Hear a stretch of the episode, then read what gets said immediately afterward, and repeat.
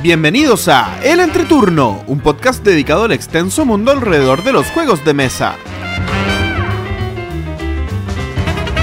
En este capítulo nos acompaña César Bocanegra, con quien les compartimos algunos anuncios, además de una conversación sobre el hobby y nuestras familias. Que disfruten el entreturno.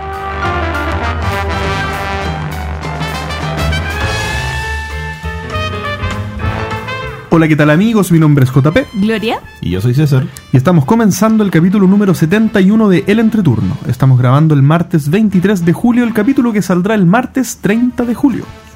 ¿Cómo están chicos? Bien congestionada. Sí, te escuchaste la gloria. Como cantitos de Douglas. No, yo creo que ahora me escucho bien, pero el capítulo cuando vaya avanzando va a irse perdiendo mi linda voz. Oh, oh, oh, oh. Oh, Pero Bueno. aparte de eso, ¿cómo están chicos? súper bien. Yo muy bien, muchas gracias. Oye, y la voz que nos acompaña, que ya es habitual para ustedes, eh, lo voy a presentar por última. Yo creo que ya es última vez que te presento porque ya es como que yo me presentara. Entonces, eh, él es veterinario, autor de juegos de mesa y ser de luz. Iluminado. César Bocanegra. Estimadísimo, bienvenido de vuelta a tu casa, el entreturno. Muchas gracias. Llegué con maletas porque es mi casa. Sí. Y no me iré. Recordar Aquí que, me quedaré. Aquí me recordar quedaré. que César va a estar en el capítulo 71, va a estar en el 74 y en el 77, si no me equivoco. Di. Chúngale. Para comprometerlo inmediatamente. Sí, y sí, no sí, sí. se arranque por ahí. Creo que era verdad lo de las maletas. Era verdad de las paletas. No Bueno, saben igual- nada. Esto es como un escape room. Yo los encerré acá y no Sí. pueden salir hasta que lleguemos al capítulo 100. ¿Ya? Me parece excelente. Bueno, eh, voy a partir yo con cómo han sido mis, mis semanas lúdicas porque casi no han sido semanas lúdicas. Pero tengo una cosa importante que contar. Uh, ¿ya? Hace un tiempo atrás nos contactó un chico, ¿cierto? Al, Ah, sí. Gloria me miraba con cara de extrañeza. Hace un tiempo atrás nos contactó un chico por un comentario que yo había hecho en el entreturno de Capítulo 50. ¿No? exactamente... No tengo idea cuándo fue, pero fue hace un tiempo atrás. Ni yo sé. Si fuera capítulo 50 sería ya casi hace un año Es que por- cuando hablamos de rol. cuando hablamos de rol. Puede ser. ¿Verdad? Y yo le... Con Pablo. de- puede ser, puede ser, puede ser. Y hablé de Age of the Empire, Al filo del imperio. Un juego de rol que yo tenía muchas ganas de jugar. No me acuerdo si lo puse en el top 1 o en el top 2, no me acuerdo. Pero era un, es un juego que, que- de Star Wars basado en los... en- eh, como en la parte... os- no oscura, pero como en la parte al filo de la ley, al filo del imperio, que serían como los cazarrecompensas, Claro. los asesinos, los espías, tal vez. Un poco lo, lo más parecido a Han Solo que se pueda eh, dentro de Star Wars que se pudiera hacer. Y hay otras clases y todo, pero para simplificarlo más o menos es eso. Y nos contactó Marcelo, que es un amigo de Estados Unidos, es un chileno que está viviendo en Estados Unidos y que él masterea este juego. Y nos ofreció masterear una sesión de Al filo del imperio para el entreturno. Ujú. Nos demoramos un año Un año. Para el entreturno sin la gloria. para el entreturno sin la gloria. Aunque Marcelo me dijo que si yo quería que le- me mastereara algo, lo iba a hacer. Pero la Gloria, como La dijo, Gloria dijo que y se repite y repite Exacto. que no va a volver a jugar rol porque la van a dejar votar y no quiere, Ella se lo pierde. ella se lo pierde. Hicimos este grupo, nos junta bueno, hicimos algunas sesiones de preparación, nos juntamos a, a- a entender cuáles eran los personajes, hicimos, eh, bueno, perdón, el grupo. ¿Quién es el grupo? César Bocanegra, que está aquí conmigo, Yo. Sebastián Soto, que es mi hermano, Carlos Rodríguez, que ha estado con nosotros en, en un par de capítulos, El grupo de... eh, Sí, Rancafest. menos- Rancafest menos, Claro. menos Fabián. Fabián. Sí. Exactamente. Y yo. ¿Bien? Es verdad. Rancafest menos Fabián. Qué gran grupo. Ya. Y- No, no, no, no, no. ¿No? Pura, puras mentes oscuras, ¿cómo nos describiste? Es puramente Sí. oscura, pero en el buen sentido. no, César. no, sigamos hablando de, En el buen- sí, Al es- filo del yo igual tengo que un- hacer ahí un break, así que continúa mejor con Al Al filo filo del no, me- amenacen, no me amenacen. Tengo mi, tengo mi conciencia tranquila. Y la cosa es que nos juntamos a jugar el fin de semana pasado, el, El- domingo, el sábado, ¿cierto? Sábado. El sábado Sí. que recién pasó, ¿cierto? Y fue una historia autocontenida, no sé cómo es el nombre, de, de- como de un- Autoconclusiva. autoconclusiva. autoconclusiva, ¿bien?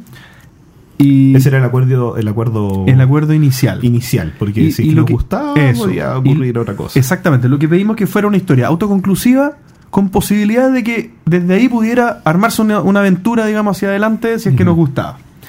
La cosa es que yo todavía no podría decir cómo es el juego. ¿Por qué? Porque Marcelo lo hizo tan bien, pero tan, tan, tan increíblemente bien que yo no creo haber, de verdad, o sea, lo digo en serio, no creo haber conocido un máster tan bueno como Marcelo alguna vez. Pa- para mí, para mí fue así. Eh, lo hizo tan bien que un máster bueno, no solamente, no sé si, no sé si generaría la misma atmósfera que generó. Lo pasé increíble. eh, eh, yo siento que me pude situar en lo que estaba ocurriendo, sobre todo con el final de película que, Que que- se que describió. tuvimos. Se describió, pero de verdad era estar en la película como fue el final. No, no, y desde la sesión cero, entiéndese que la sesión cero es cuando empezamos a armar los personajes, fue ya, ya nos empezamos a aprender. Pero antes de empezar a jugar, Marcelo tenía preparado una intro con el- los títulos de Star Wars. Es como cuando se ven las letras, sale el título de Star Wars, suenan las trompetas y empieza a subir el logo y la, la- la historia en, en- en perspectiva. Así partió la, la noche. Y Exacto. no, Bueno, importante mencionar también que fue a distancia, fue con, Sí, con, Hangout. con Hangouts y con herramientas para tirar dados por internet y, y- y otro y, y la, y un Google Docs para ir viendo las hojas de personaje. Estaba Marcelo en su casa en Estados Unidos, obviamente, César en su casa, mi hermano en otra casa y Carlos y yo estábamos acá. Carlos fue el único que no entendió que cada uno tenía que estar en su casa y se vino para acá. Pero bueno, pero trajo, cerveza. Ah, y tú le ofreciste comida. trajo cerveza. Y yo le ofrecí comida y no quiso, pero él trajo cerveza y yo sí quise. sí. eh, la historia se trataba, da lo mismo que la contemos, ¿cierto? La, Sí. la historia se trataba de que eh, nosotros eh, por alguna razón nos conocimos, yo, yo era un político, eh, César es un espía, mi hermano era un piloto y, y Carlos No, era eh, un... el- es como un peleador, es como un pero pilo- recompensa. pe- cazarrecompensas, pero que sí. sa- también es piloto, ¿no? No, yo soy. Ah, piloto. tú eres piloto, perdona. Y el Carlos el y. Carlos el mecánico, un mecánico ¿cómo era? No me acuerdo cómo lo describían, pero pero era como un viejito No, fortachón. es como, es Flaco, como el- pero- pero- El abuelito de la vulcanización. Eso, Ah. un abuelito de vulcanización. Flaquito, pero fibroso. Y, Fa- que- fa- y- flaquito fibroso. Y que puede destruir un auto y con sus teníamos, manos. claro, y teníamos que vengarnos de un tipo que, que había hecho algo malo a mi familia y yo los había contratado a todos para que pudiéramos eh, cobrar venganza. Y a este tipo eh, finalmente Tuvimos una suerte excepcional Sí. con las tiras de dados. Todas las tiras de dados, todas, todas, todas salieron muy buenas. Y la última salió épica. La, la última fue épica, claro. Sí. Porque la, la, la última nosotros eh, teníamos que arrancarnos con este tipo que habíamos tomado de rehén, Sí. digamos, eh, en nuestra nave. Y, y teníamos que arrancarnos porque nos estaban persiguiendo, digamos. En cualquier momento. no- ¿qué, nos, qué nos perseguía? No me acuerdo. Un, eh, un misil de protones. Un misil de protones, te doy toda la razón. Entonces nos estaba por llegar el Bueno, misil de protones. ese es el que vimos. Porque cuando arrancamos venían cinco. Venían cinco, exactamente. Y finalmente yo no lo voy a poder contar como lo contó Marcelo, pero el, el misil de protones venía en camino. eh, no me acuerdo quién sacó una parte del motor de la nave con eh, algo que generaba Mira, Lo que calor. pasa es que el, el- yo me acuerdo un poquito mejor. A ver, yo no estaba favor. ebrio en ese momento. yo ya me había puesto mi pijama y estaba acostadito con el Sí, escaldazón. así te veíamos. Sí, acostadito en mi cama. Ay, Ya. menos mal que yo no. Oye, pero podrían invitarme a mirar. Por favor. Boyerista. Por De- de favor. boyerista. La cosa es que eh, estábamos nosotros en nuestro en nuestra chatarra voladora y lo que se nos ocurrió fue soltar una parte del motor para eh, que le llegara el misil a, a eso, porque en el fondo la estábamos apostando al 100% de que el misil de protones eh, se guiaba por calor. Ya. ¿Ya? Y si no se guiaba por calor, se podía guiar por algo que tenía el susodicho Ah, en, eso era. en- en- en su en su anaquel de cosas. Que lo encontramos. Que lo encontramos, encontramos como un rastreador. Ya. De hecho, nos llamó un hat y nos dijo, no, se, se traduce a, los estamos persiguiendo, malditos gusanos, y nosotros dijimos, ah, verdad, nos persiguen por esta cuestión, se la achantamos al trozo de motor, despegamos, lo arrojamos, y solo se vio una explosión. Nada más.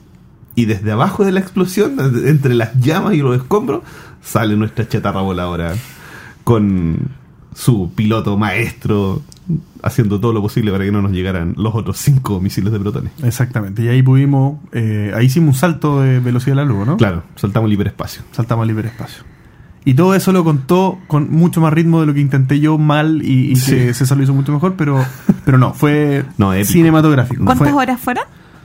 Tres. Tres horas. Ah, súper condensadito. Sí. No, no, no, sí. De hecho, Marcelo dijo, eh, juntémonos a tal hora y terminamos a tal hora. Exactamente. De 9 a 12 fue de 9 a 12. Y pero y eso es lo que a mí me llama más la atención de las capacidades que tiene como, como máster. Consideró todos lo- los factores en una partida de rol. Lo que, bueno, tras, tras micrófonos comentábamos lo estúpidos que nosotros podríamos llegar a ser, lo mal que podríamos rolear, lo bien que podríamos rolear en algún momento, las tiras de dados, las pausas, las explicaciones y todo eso en el tiempo que se definió desde el principio. ¿Y van a seguir? Yo, sí, yo creo que sí. Ojalá, por favor. Sí, está muy bueno, está muy bueno. A mí todo me gustó, las mecánicas, lo- el, el tema, porque el- el- la mecánica de dados en un juego de rol es importante, o sea, el Sí. sistema de 20 tiene lo, tiene lo suyo, este sistema tiene lo suyo, y este sistema me gustó mucho. Sí, es, es complejo el, sistema. Es, complejo y la aplicación yo creo que lo simplifica bastante. Mucho, mucho, Porque mucho. tiene, un- tiene un sistema que, que tiene triunfos, fallos. Claro. Entonces los triunfos van contra los fallos y viceversa. Tiene ventaja y desventaja. Las ventajas van contra las ventajas y viceversa. Y tiene eh, otra cosa que es como, Como luz y oscuridad. que luz y oscuridad y el otro y el otro tema eh, que es el que es como un, un bombazo y un bombazo negativo. Entonces Claro. Y, y el, y el triunfo fallo es como si lo haces o no lo haces. Y las ventajas o desventajas son efectos colaterales positivos o efectos cola- colaterales negativos. Y son Entonces, tiradas enfrentadas. esos mezclados son tiradas dif- son claro, caras diferentes del, o mm, simbolitos diferentes de los mismos dados. Son dados parecidos al Descent. Ujú. Entonces tú puedes, por ejemplo, fallar, pero tener ventajas.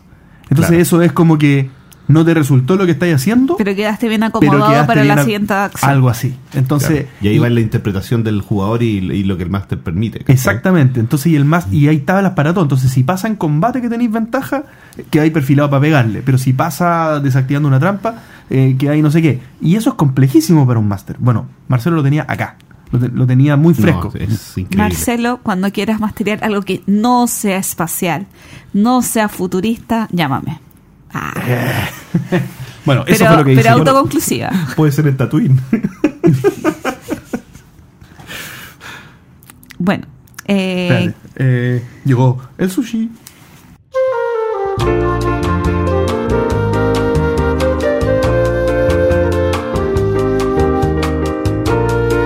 Volvimos. Estaba muy rico. Delicioso. Delicioso. yo no comí. Me pica un poco el merquén que venía. Muy bien, muy bien. Sí, estaba picantito. Nuestro picante país.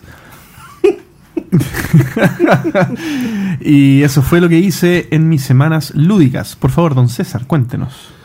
Bueno, eh, a ver, lo último que recuerdo, bueno, cosas que ya se comentaron, lo de viaje lúdico, estuve presente en viaje lúdico y ahí estuvimos, estuvimos jugando bastante. Eh, con unos amigos, bueno, mi familia se fue de vacaciones, me abandonó y qué mejor que jugar con los amigos cuando uno es abandonado, así que estaba jugué Sai, jugué, Oh, sí, no y, y ju- y fue la primera partida de mis amigos, no conocían el juego, le tenían ganas, entonces quedaron pero maravillados con la cuestión. El que estaba más complicado al principio fue el que ganó y eso fue bacán. Eh, jugué eh, Potion Explosion, que es un juego que le estoy dando duro, me encanta. Es muy entretenido. Es súper entretenido y es más denso de lo que uno eh, eh, tiene como al expectativa al principio. Todos te dicen, no, es como un Candy Crush. No, no, no es como un Candy Crush. Oye, Gizmo lo has jugado al final? ¿O sí, no? yo lo jugué en un evento de Skychip. Ahí lo jugué y lo encontré increíble. Yo quiero Gizmo. Así como. Es como contando la- las horas extras para ver si me lo puedo comprar. Eh, jugué Guerreros Pixelados, que es uno de los juegos que conocí en Viaje Lúdico, de un chico de Concepción, creo. Fernando Mella. ¿Ya? Eh, Guerreros-Pixelados. Es un, un juego de cartas que, que tiene como la, la, la como la pinta de, de un juego de 8 bytes de consola, ¿ya? Y es increíble el juego, me gustó mucho, ¿ya? Y unos amigos, por suerte, se lo compraron, así que tenemos dos copias y estamos dándole duro a ese juego. Ah, pero- Pero ya salió al mercado. Sí, pero le está siguen haciendo modificaciones al juego. Ya. Ya, si bien sale hay hay eh, producto a la venta, ya, el juego se renueva constantemente. Ya, en el fondo ahí Fernando está trabajando bastante, lo registró como es marca registrada, ya. Así que eso dice mucho de cómo se está moviendo el, el tema de los juegos de mesa en Chile, ya que están avanzando bastante bien. Y la semana pasada fue, antes pasada, no me acuerdo, eh, participamos de la zapada lúdica con Gloria. Ahí estuvimos Organizando, trabajando. trabajando para usted. gozando y sufriendo de la zapada lúdica. La verdad es que fue un evento eh, estar desde el otro lado, porque yo fui Zapada Boys eh, en 2018, ahora estuve en el comité organizador con Gloria, eh, y no por eso lo disfruté menos, de hecho todo lo contrario, fue eh, una experiencia bastante enriquecedora. Eh, Semilla Lúdica va a tomar la batuta de Zapada en el 2020, entonces era absolutamente necesario que personas de Semilla estuviésemos en el comité organizador, porque además participó Feño, la Cami y Carlos Emilio. Nos ayudaron mucho, si no hubiese sido por ellos, la verdad hubiésemos quedado bastante cojo. Eh, y fueron alrededor de 30 participantes, Sí. más o menos Ocho equipos. ocho equipos de cuatro personas, más o menos. ¿ya? Y la temática, en el fondo, el, el detonante, la, lo que se les mostró a los participantes, eran cuatro ampolletas que colgaban, ¿ya? Pero colgaban como si estuviesen ahorcadas. O sea, como bien, bien gráfico. ¿Ya? Tenían una, una, este Uy. nudo, este nudo de, No me quiero imaginar lo que salió esa tarde. pero es que lo importante no era la ampolleta, era lo que contenía la ampolleta.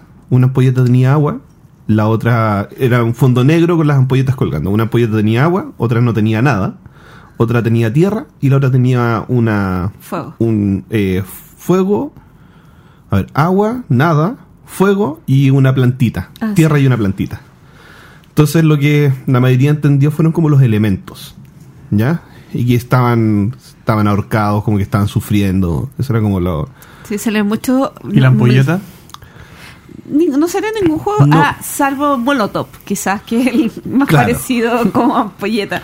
Sí. Bueno, hay que decir que el detonante es solamente un detonante y a partir de eso podían salir las ideas más locas del universo. Eh, pero casi todos fueron juegos colaborativos. Sí, casi todos fueron colaborativos. Casi, bueno, hubieron excepciones de uno del juego de cartas, este, el... Ha salido un juego como a tiempo real. No, no, no es tiempo No es real, tiempo siempre real, se me es que olvida cómo no- se llama la mecánica. Como acciones simultáneas. Claro. En el fondo el más rápido es el que gana. ¿Ya? Era entretenido, estuve... Bueno, yo estuve en la, el primer día de prueba como tutor, en la primera etapa de la jornada. Eh, y la verdad es que los chicos la tenían bastante clara al principio. ¿Ya? A diferencia de lo que vimos la zapada anterior. Ya que estábamos como de verdad perdidos, como que no cachamos para dónde iba la micro. Esto... La micro es el autobús. Acá Y en Chile. cachábamos, entendíamos. Catalán, sí, perdón. Soy muy coloquial para hablar en, en chileno. Bueno, eh, los chicos la tenían bastante clara. Salieron juegos bastante interesantes. Eh, de hecho, hay un juego que me encantaría que me invitaran a participar del desarrollo de ese juego. ¿Ya? De unos ex chicos de la, de la zapada anterior. Ah, ya. ¿Ya? Que es como de cómo salvar el ecosistema. eh, las intenciones que tienen, por lo que me explicaron, es, es no no comercializar el juego, sino que fuese distribución gratuita para educar. Entonces, como ¿Pero tú es, sabías que se juntaron el fin de semana pasado a trabajar en su juego? es que participaron, ellos ya son semilla lúdica. Ah. Sí, uno, uno Bueno, y la conclusión de la zapada fue que Semilla Lúdica es una secta que adora los mapaches. que adora, que adora los mapaches y que eh, tiene eh, eh, que... que usamos túnica Sí. y, y adoramos dioses primigenios. Sí, porque cada cinco palabras salía. Y, y en Semilla Lúdica. Bueno, pues es que estábamos organizando nosotros, los invitamos a participar. Si en el fondo lo que queríamos hacer es generar comunidad, que los chicos entendieran de que si quieren participar, hay alguien que los puede apoyar desde atrás, ¿cachai? Que somos, somos nosotros. Y los juegos bastante, habían unos, pero entretenidos Muy entretenido. El de los sumos. hay uno, uno de un, un edificio que está en llamas y hay sumos, eh, eh, luchadores de sumo adentro. Y tienen que arrancar. El problema es que como son un poquito gorditos, no pueden pasar dos y, y se pelean. y si caen dos sumos, se rompe el, el piso O sea, y bajan de El- el- niveles. El, el- el edificio se está quemando. Es un edificio que no tiene normativas para que alguien pueda habitar. Y era como una convención de sumo, el campeonato mundial de sumo. Y estos sumos quedaron, no quedaron en el hotel cinco estrellas, tuvieron que ir como a este hostal, ¿cachai? Y la forma de apagar el fuego es tirándole un sumo encima. O sea, la verdad es que eh, fue una experiencia hermosa estos tres días porque eh, además de... eh, es maravilloso ver cómo la gente disfruta de hacer un juego de mesa, se frustra, eh, sufre un rato, pero a la hora ah, después encuentra una idea brillante de cómo, cómo encauzar el juego. Una experiencia muy entretenida y yo y creo que los que participaron lo disfrutaron bastante. Yo vi a Gloria disfrutando, comprando lo- los componentes para los testeos. Ah, es que pasó algo muy chistoso. No, no, pero quiero contar esto. La Gloria dice que ella no tiene intenciones de crear un juego. Ok. Y mientras recorríamos los pasillos de las tiendas en May, oye, con esto podría, se podría hacer un juego de tal y tal y tal y tal. Y le decía, Gloria, libérate. Salte de ese personaje que no quiere crear un juego y comienza a crear un juego. No, La- César No, lo peor de todo es que va a ser una Meritach. César vio lo peor de mí. Porque entramos a una tienda, fuimos a comprar componentes para la zapada a Mace, que como para que la gente de fuera de Chile se ubique, es como un barrio chito gigante. No es que sean todas las cosas chinas, pero hay mucho plástico, mucho juguete barato, mucha tonterita. Es como este típico mercado en Taiwán donde hay como copia de todo. Ya, eso es May. Bueno, la cosa es que entramos a un local y de repente veo las cajitas que yo amo. Y que no había visto en mucho tiempo. Y le digo a César, porque estaban muy arriba, César, dame una caja. Y César no se lo tomó textual. Pensé, pensaba que era un par de paquetes de caja y no treinta y tantos, todos los que habían en la caja. Se compró 38 blister con 8 cajas. Diez. 10 cajas. Mira, voy- yo voy a contar la historia real. Porque la Gloria dice que ella las vio. Habían otras cajas, otras cositas y nosotros andábamos buscando y la Gloria decía, no, no es lo que quiero, no es lo que quiero. Y le dije, Gloria, ¿y estas te tincan? Sí, se parecen, pero no. Porque eran unos, como unos tuppers redonditos, chiquititos. Es como, es como la base de un cupcake. Ese, ese es como el tamaño. Y yo, como tengo otra panorámica, porque soy más alto, miro y dije, oye, ¿y estas no te tincan? Y la cara de la Gloria se desfiguró, quedó pálida y con la boca abierta. Y me dice, ¿dónde está eso? Y dije, la saqué de aquí. Y habían dos, porque estaban afuera. Y habían unas cajas cerradas y, había- empecé a hurguetear. Y dije, ah, están acá. Me voy a llevar una caja, me dice. Y yo le dije, ya, pero si ahí tenía una bolsita. No, me quiero llevar la caja completa. Y dije, Gloria, ¿cómo te llevas la caja completa? Me da lo mismo, porque necesito yo y mis amigos también necesitan. Dijo, por último, yo se las paso a ellos. Y la Gloria después me dice, tienes que contar esto en el entreturno, mi cara de felicidad. Nunca tuvo cara de felicidad, era una cara de... De, Me tengo que llevar estas de- cajas de ahora. desquicio. De desquicio. Solamente de las 380 me quedé con 120. El resto las repartí con mis amigos. Bueno, eh, maravilloso. La verdad es que las cajas son realmente útiles. Yo me compré dos y me arrepiento de haber comprado más. Dos bolsitas. Sí. Ya. Y de mis semanas lúdicas, bueno, eh, para que comentar más de la zapada, experiencia maravillosa. eh, espero que haya llegue gente por a, a escuchar el podcast después de la zapada. Obvio. Eh, miren, algo súper interesante que compartí en, en, el, en la cuenta del entreturno. Grabamos un en vivo con dos con, eh, el conversatorio, pero creo que eh, hubo una charla que dio fractal sobre cómo presentar un juego de editorial.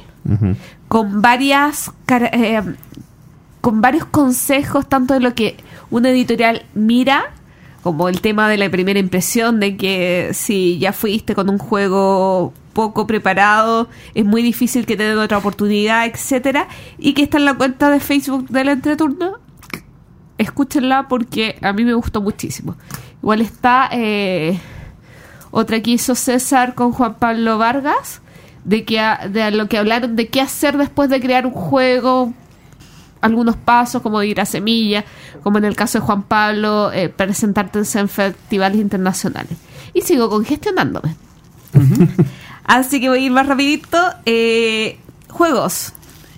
En los últimos 15 días he jugado al menos 39 partidas. Y creo que llevo 8 días seguidos jugando porque parecido a César, que a César lo abandonó su familia, a mí me abandonó mi compañero de departamento que se fue a, de vacaciones. Así que he podido invitar amigos todos los días. y he jugado y jugado y jugado. Y, eh, y hicimos dos especiales, por decirlo de algún modo, en mi casa estos días. El primer especial que quiero comentar es uno de Wolfgang Ward. Que de los ocho juegos que de él que han llegado al mercado chileno, directa o indirectamente, o que son relativamente de fácil acceso, porque si no me equivoco, él tiene nueve juegos, jugamos seis una noche. Ya. Pero el que me voló la cabeza, eh, nosotros ya habíamos comentado un poquito este de, de tabernas de Timbel, no sé cuántito, que es un juego que sacó este año y que eh, lo va a sacar en español. Pero el que me voló la cabeza es Ilusión. Es un juego de carta estilo eh, estilo amigo de, de ese, de ese tamaño, que es una mezcla entre Timeline y Coyote. Ujú. ¿Por qué timeline? Porque son cartas de colores, que tienen cuatro colores, y aparece una carta en medio de la mesa, y el jugador activo eh, sabe que vamos a evaluar el color rojo. Entonces le aparece una carta con colores y tiene que decir si esa carta tiene más o menos rojo que la carta que está en el centro de la mesa. Ok, tiene menos rojo. El siguiente jugador recibe una carta y tiene que decir si tiene menos, entre o más rojo. Y el tema es que si alguien dice, ¿sabes qué? No confío eh, en lo que ustedes han puesto, eh, cuando le toca tu turno tú decides si confías o colocas una carta, se dan vuelta y aparece el porcentaje de que cada carta tiene de los colores. Y es sub, como no son figuras regulares, como hay letras, hay formas, hay... Hay unos manitos, creo que lo subiste al Sí, Instagram. hay manitos, hay Sí. muchas figuras. Me tincó Es mucho. súper eh, loco. Y realmente, como de a- con conceptos tan sencillos puedes sacar cosas tan interesantes? Es es un genio. ¿Y ese está a la venta en Chile? No, Ah, parecido. ¿Y dónde lo sacaste? Axel, ¿Y Ah. dónde lo sacó Axel? eh, Amazon. Ah, Ok. Pero Pero eso es, una- es un buen consejo, búsquenlo en Amazon. Es- Sí. es de- Claro. yo espero, espero, de, espero que salga publicado en Chile. Estoy prendiéndole velitas a los amigos de Fractal, que no me han confirmado nada, pero eh, como son de la misma editorial que el de Mine, es, es NSB, si no me equivoco, no, no me acuerdo cuáles son las siglas. Eh, espero que lo saquen porque realmente a mí el juego me volvió loca. Es un filler muy light, ganas el que junta primero tres cartas, pero me encantó, me encantó. Y bueno, jugamos Illusion, eh, The Mind, el Tabernas de no sé qué, Fuji, que es un juego colaborativo, que es muy raro. Necesito darle más partida y, eh, ¿cómo se? ah, Pócimas y brebajes. Pócimas y brebajes la primera vez que lo jugué no me gustó tanto, pero como que eh, a medida que le he dado más partidas, lo he disfrutado más. Y lo otro que le queríamos comentar es que, siguiendo con los especiales, hicimos el día domingo un especial de los Spiel y del... No, perdón, no hicimos un especial de los Spiel. Hicimos un especial de los Skinner Spiel des Jahres. Jugando, jugamos Carpe Diem, jugamos, eh, jugué Detective y jugué después Winspan. Como haciendo la previa a, a Al- esto- al evento. al evento. Ya había jugado Just One, ya había jugado Wild World, World y ya había jugado... ¿Cuál era el otro? Just One. Just One, Wild, Wild World y... Ah, Lamas. Llamas, que Ujú. saca Fractal prontito. Y yo había dicho que iba a ganar Detective y no ganó nada. ¿Qué- ¿Cuál dije yo, te acuerdas? Creo que todos coincidimos en que iba a ganar Just. One en, eh, ¿En el Spiel? en el Spiel. Sí. Pero en el Kenner Spiel todos dijimos juegos distintos. ¿Con quién estuve? ¿Con que quién dijiste grabamos? Yo puedo haber dicho Wingspan. Sí, porque tú dijiste Wingspan. Porque no dijiste Carpe Diem. No. No. Porque tú mentiste el Carpe Diem. Pero ¿sabes qué? Carpe Diem ya llevo como cinco partidas y cada día me gusta más. Un juego mm, livianito. Eh, Me molesta mucho el, Sí, no. La estrellita. de hecho, dicen que en la versión gringa no va a tener la estrella. va a ser, Axel- va a ser, a- a- va a ser Axel- circular. Axel dijo eso el otro día, no sé si será verdad, pero a mí cada día me gusta más eh, Carpe Diem. Yo dije que iba a ganar Detective sin haber jugado Detective por el tema de la innovación que aportaba y yo ahora votaría por Detective. Me ha encantado ese juego y Winspan me gusta, es hermoso, precioso y todo lo que quiera, pero es mi tercera opción dentro de ello. Anuncios. Y vamos a partir con un anuncio que nos va a entregar César. Bueno, la verdad es que eh, han habido varios eventos lúdicos durante el año, ¿ya?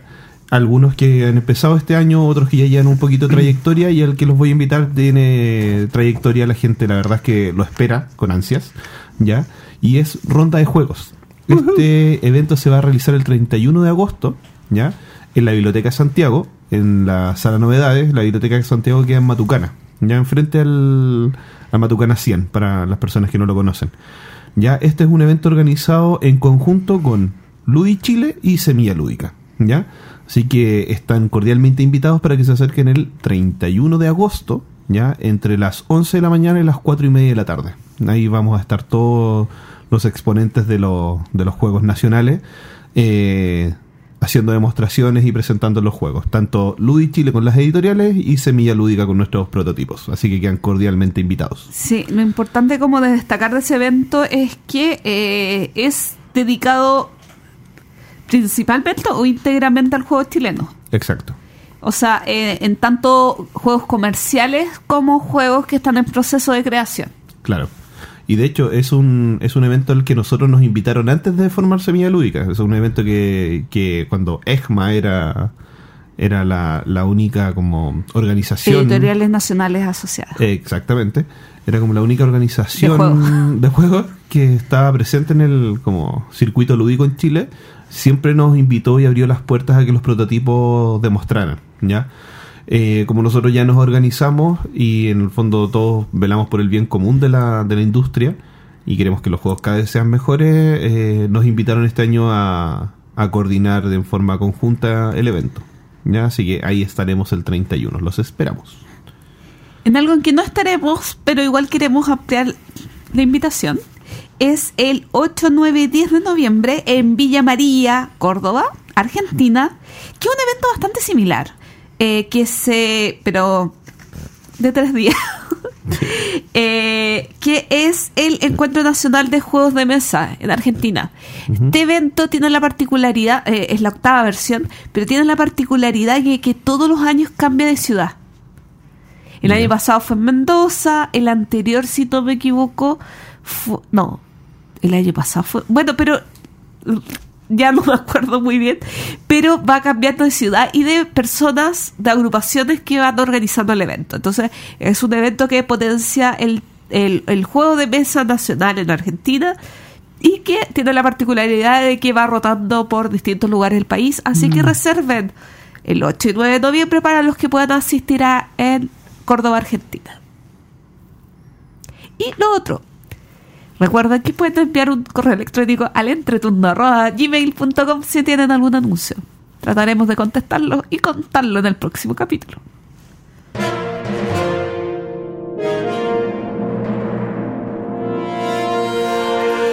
El tema de la semana.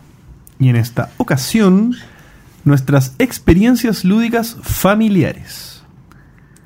Que algo de esto hemos hablado, bastante de esto hemos hablado, como hablando de nosotros, digamos, en, eh, en el capítulo 1 de partida, nosotros cuando nos presentamos en nuestro perfil jugón, en el primer capítulo del entreturno, algo dijimos de, de cómo, cómo habíamos llegado a, estar donde están, pero no le dedicamos un tema de la semana a esto. Yo, creo que hay, hay bastante que hablar en distintos ámbitos, digamos, en el, en el ámbito más de la familia cuando, cuando uno era chico, después cuando uno fue creciendo, tal vez la pareja, tal vez lo, lo qué sé yo, tío, primo.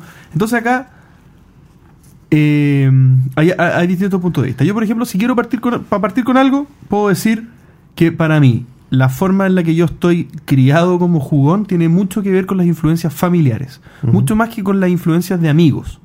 ¿Por qué? Porque finalmente eh, yo me rodeé de amigos que más o menos les gustaba jugar, pero porque yo previamente venía como con un con una genética jugona ya bastante sólida, digamos. Pero en mi casa siempre se jugó. Siempre. Mi, mi padre es una persona jugona que, que de tomo y lomo, que en, en medida de lo que se podía en los tiempos de los no juegos modernos, se jugaba siempre. Diccionario, cacho, eh, dominó, cartas, muchos juegos de cartas, de bazas pues, eh, sobre todo. Eh, y la cultura se fue, se fue impregnando y, y esto se quedó eh, para siempre, digamos. Y también, y mi padre, pero también mi hermano, mi hermana, mis tíos, eh, siempre todos los eventos familiares desde que yo soy muy pequeño tenían que ver con juegos de mesa. O con juegos, digamos, no sé juegos de mesa. Tradicionales. Juegos tradicionales, exactamente. Sí. Lo mío es muy parecido. Yo desde los 5 o 6 años, 5 años, que tuve campo y pasábamos todos los fines de semana en familia en el campo sin tele, sin radio, jugando. Carioca, brisca, naipe, en general. Ahora, lo curioso es que mi papá era muy tramposo. O sea, es. No, o sea, no sé. No, ya te lo he pillado haciendo trampa, pero mi, mi papá era muy tramposo. Y había que estar muy atenta para que no hiciera trampa. Era como Oh. el metajuego. Y yo me y yo lo extrapolo a esta época en que yo juego tanto juego de mesa y digo, si me hubiera tocado esta época con mi papá más joven, porque mi papá tiene 82 años, probablemente jugaría conmigo, pero ¿haría trampa? Eh, eh, eh, es un factor súper... Porque yo en este momento, con, jugando con amigos, no me cuestiono el tema de las trampas. Yo asumo que no me van a hacer trampa, pero en mi infancia me hicieron tanto trampa jugando naipes, botando dos cartas en vez de una, robando de a tres, que eh, eh, es algo que nunca sabré. Es que yo creo que igual es difícil para un papá que tu hijo te, ve- te vaya ganando. Porque yo creo que todos pasamos por eso. Que, que en el fondo, como que hasta te cambiaban las reglas durante. No, no, no, si eso no se puede hacer. Y, y tu viejo así como riéndose, ¿cachai? Y tirando dos cartas. Y sé que ahora que lo comentáis, me la hicieron así, pero toda la infancia. Ah, no, yo no. Yo de hecho no, o sea, nosotros no, nunca, la trampa nunca fue un tema. Nunca ocurrió. Sí, lo que pasa es que en mi, en mi caso, ya, eh, ahora pensándolo bien y viendo cómo, cómo, cómo lo están planteando, en mi casa es lo mismo, jugábamos nosotros mucho. Eh, damas, ajedrez, ludo eh, y carioca, es lo que más se jugaba. Yo nunca vi un naipe español en mi casa. No, brisca no la conocí hasta, hasta que mis compañeros del colegio en la media empezaron a jugar brisca. ¿Cachai? Como que alguien llegó así como, una brisquita, hermano. Sí, que esa, esa frase es típica, típica, típica. Bueno, yo, yo me acuerdo de, de mis compañeros que en los recreos desarmaban la sala para hacer campeonatos de briscas casi, ¿cachai? Eh, pero como les digo, nunca vi un, un naipe español en la casa. Y, y teníamos una, una vecina que iba a jugar cariocas a la casa y que tú le miras debajo de la mesa y está lleno de cartas. ¿Y por qué la mirás debajo de la mesa? No, porque nosotros de repente se caía una carta. Ah. ¿Cachai? Y era como, me decían así como, ¿puedes recoger la carta? O, o los perros sacan al perro que está debajo de la mesa, cualquier cuestión. Y miramos y decía, como hay muchas cartas debajo de la mesa, ¿Y qué edad tenía tu vez? Ah, era mayor. Era mayor, pues, ¿cachai? Yo tenía, no sé, cinco años. Yo aprendí a jugar carioca a los cinco años, cinco o seis años. Y ella venía a la edad de, mi, de mis tías, pues. Y ahí empezaban así como, oh, tramposas, no, si yo no tengo nada que ver, no son mis cartas. ¿no? Mi mamá, es curioso, jugando brisca, siempre se le olvidan las reglas. Pero llevamos 30, no, ya 25 años jugando brisca. Y mi mamá es, pero ¿y cómo se jugaba esto? Cada, cada partida hay que volverle a explicar las reglas. Y se hace la lesa, porque sí se acuerda de las reglas. Mira, a mí me pasa que yo, yo no tuve una buena relación con mi papá. Mi papá era separado. Y, y ahora, por una cuestión del destino, eh, cerca en Win, yo soy de Win, un pueblo que queda eh, a 45 minutos de Santiago, se pone una feria, feria de fruta, ¿ya? Y después de la feria empieza el persa. Las ferias persas acá son como los tianguis en México, como, como los mercados de pulga, ¿ya? Eh, y una amiga me dijo, oye, a ti que te gustan los juegos de mesa, hay una señora que vende juegos de mesa. Gringos viejos. Como ropa americana, ella vende juegos. Y sale como 500 ¿Cuánto pesos, vamos? 500 pesos la caja. ¿Cachai? Y yo así como ya, y hay algunos que los venden a 300 y si están más nuevos, 2000. Y yo, ya pues, vamos con Lucky Media a ver qué pasa. Cuando me veo llegando a la casa, como con 16 cajas de juegos, así como el Mad TV, dos Club de la primera edición, ¿cachai?